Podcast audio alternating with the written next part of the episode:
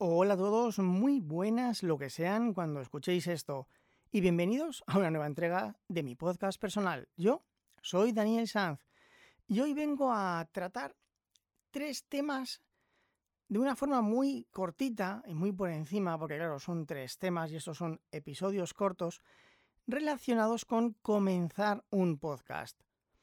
Porque para comenzar un podcast hay que tener claras tres cosas escuchadme bien, son tres cosas. ¿Qué quieres hacer? ¿Qué no quieres hacer? Y sobre todo, tener claro cuándo hay que abandonar el podcast.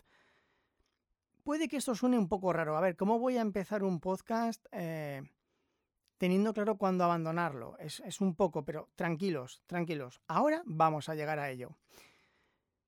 Vamos a empezar un podcast. ¿Qué queremos hacer?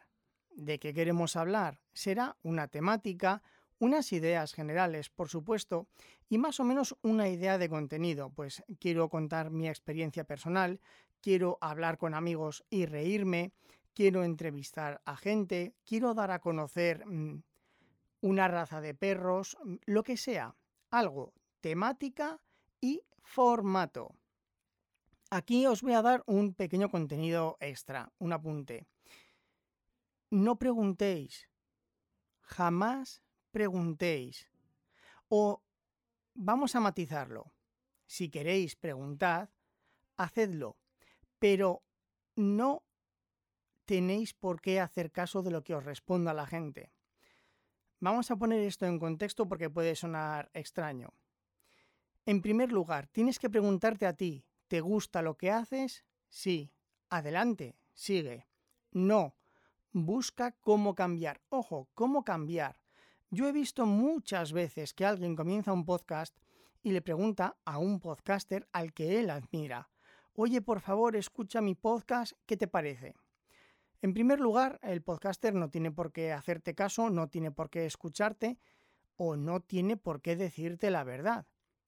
O más importante aún, aunque te haga caso, te escuche y te diga la verdad, al que le tiene que gustar el podcast es a ti. Si a él le gusta, genial. Si no, no pasa nada. Esto lo tenéis que tener muy claro, porque he visto mucha gente que pregunta, alguien le dice algo, lógicamente con toda la buena intención del mundo, y en el siguiente episodio ya han cambiado. ¿Pero por qué? ¿Por qué?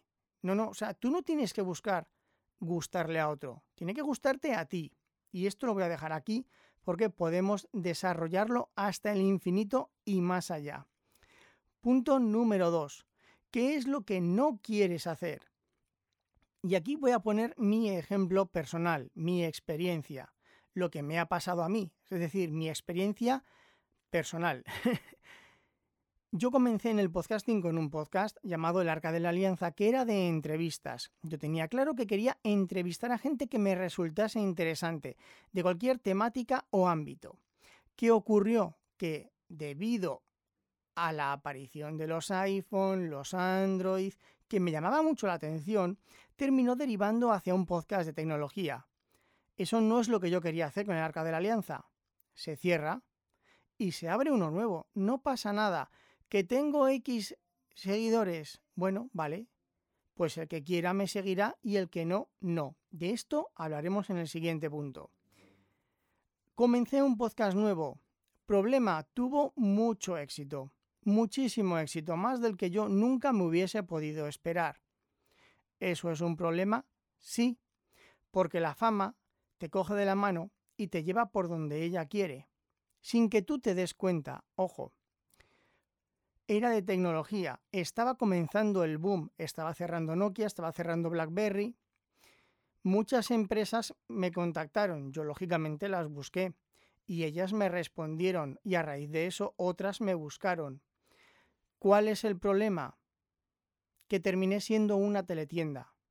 Y eso es lo que yo no quería ser. Yo quería hacer entrevistas, profundizar en tecnología generalista, y no lo hacía era un mercadillo, un baratillo. Lo reconozco, sin ningún tipo de pudor. No por ello quiere decir exento de vergüenza. Llegué a analizar productos sin siquiera sacarlos de la caja. Sí, sí, tal cual lo oís. Según el producto que me enviaban, yo, bueno, me lo imaginaba, me leía otros análisis y hacía mi análisis en base a eso, sin llegar a tocarlo, porque recibir un producto, teléfono, poner mi tarjeta SIM, configurarlo, ajustar todo, utilizarlo, escribir la reseña y devolverlo, no me daba la vida. No podía. Eso no es lo que yo quería hacer. Yo quería hacer un podcast de tecnología generalista, igual que las entrevistas del Arca de la Alianza querían que fuesen multidisciplinar. Aquí quería que fuese tecnología generalista. No lo era. Se cierra. ¿Qué más da tener X miles, cientos o decenas de descargas? No es lo que yo quiero hacer. Se cierra y punto. Y tercer punto y último para terminar ya no tengáis miedo ni de cerrar ni de mar marcha atrás. No tengáis miedo. Porque me he encontrado no con una ni con dos, sino con muchas personas que me contactaron en su día con problemas tipo he comenzado mi podcast, he decidido utilizar esta plataforma, esa plataforma te permitía enviar el feed directamente a Apple Podcast. Aquí voy a hacer un inciso que lo trataré en otro episodio o en dos o en tres porque es mucho más denso de lo que podéis llegar a imaginaros. Hay muchas aplicaciones para escuchar podcast. AntenaPod, Castbox, Pocket Cast son las más conocidas. Si tú envías tu feed de tu podcast a Apple Podcast, estas otras empresas utilizan la base de datos de Apple Podcast y aparece ahí su podcast. Es decir, tú lo mandas a Apple Podcast y las otras plataformas beben de él, excepto Spotify, que debes enviarlo tú de forma específica, y Google Podcast, que debes enviarlo tú forma manual, todas las demás que yo sepa, beben del feed de Apple Podcast. Hasta aquí la aclaración. ¿Qué ocurre? Tú comienzas un podcast por desconocimiento o por comodidad, utilizas una plataforma que te da todo hecho, grabas, lo subes aquí y ellos lo gestionan. Pero tú, por H o por B, quieres cambiar de plataforma. Ya hablaremos en otro episodio. Y te das cuenta que no tienes el control de ese feed. Porque, bueno, a lo mejor ahora ha cambiado. Pero antes, quien enviaba el feed a Apple era el que tenía el control.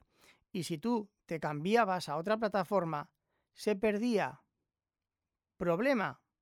Gordo. Solución. Cierras el podcast y comienzas otro con otro nombre. Grabas un episodio, lo publicas, explicas lo que ha pasado. A partir de ahora nos podéis buscar con este nombre. Y ya está. Pues la gente, por miedo a perder sus seguidores, no lo hacía. Este es un ejemplo. Hay muchos, no pasa nada. Pero quedaos con este. ¿Qué problema hay? Si por cambiar el nombre del podcast vas a perder a uno, 10, 100 o 1000 seguidores, es que no son seguidores. Es gente que está suscrita y le importa muy poco tu podcast y tú. Si una persona no está dispuesta a escuchar un episodio de tres minutos donde explicas un problema y tiene que en su propia aplicación de podcast que te ha escuchado escribir otro nombre y darle a suscribirse y no quiere hacerlo, ¿vosotros creéis que estáis perdiendo un seguidor o un suscriptor? ¿O estáis haciendo limpieza? No lo hagáis. No tengáis miedo.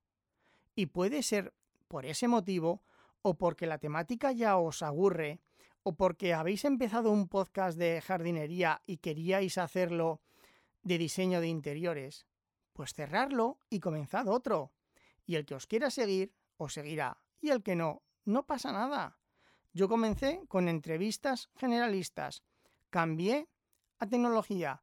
Ahora estoy hablando sobre cine, pero no ya sobre cine, sobre cine grabando con un adolescente. He comenzado uno para otra persona, pero en el que participo, de nutrición, Temáticas distintas, variadas. Y ahora, uno personal contando mis batallitas. El que me quiera seguir, que me siga. y el que no porque no trato el tema de tecnología, que es con el que me hice famoso, pues mala suerte. Y por mi parte, nada más. Un saludo a todos y hasta la próxima.